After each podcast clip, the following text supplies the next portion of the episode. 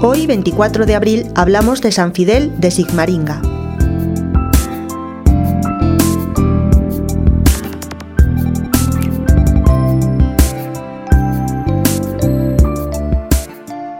Nació Fidel en Sigmaringa, Alemania, en 1577.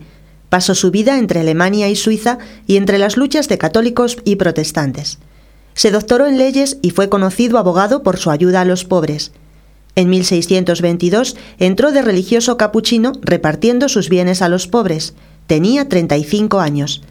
Apenas terminados los estudios de teología, se dedicó de lleno a la predicación.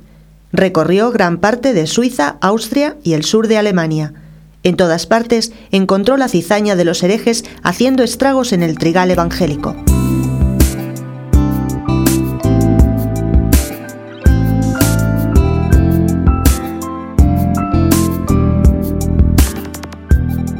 Predicaba con suavidad y mansedumbre y con notable unción, haciéndose tan atractivo por estas cualidades que hasta los herejes le oían con agrado, consiguiendo grandes frutos.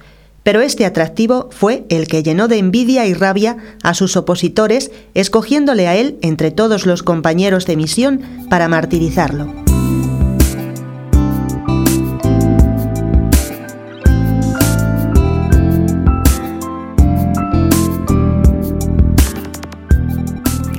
En 1622, el archiduque de Austria, Leopoldo, que había emprendido una cruzada contra la herejía, llevó sus armas victoriosas hasta Suiza y pidió al Papa que enviase allí misioneros.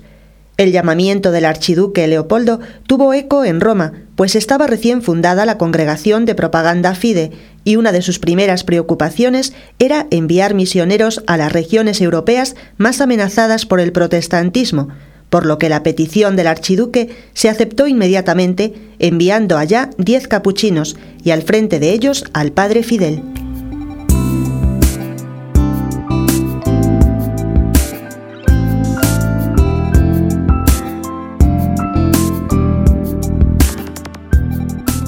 El padre Fidel comenzó su predicación y no tardaron en llegarle avisos de que no predicara con tal claridad, porque estaba en tierras donde había muchos herejes y peligraba su vida.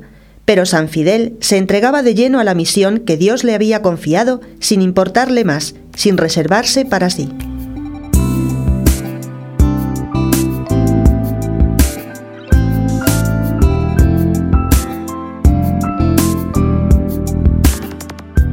Para el día 24 de abril fue invitado por unos herejes con el pretexto de querer escucharlo, pero con el fin de acabar con él.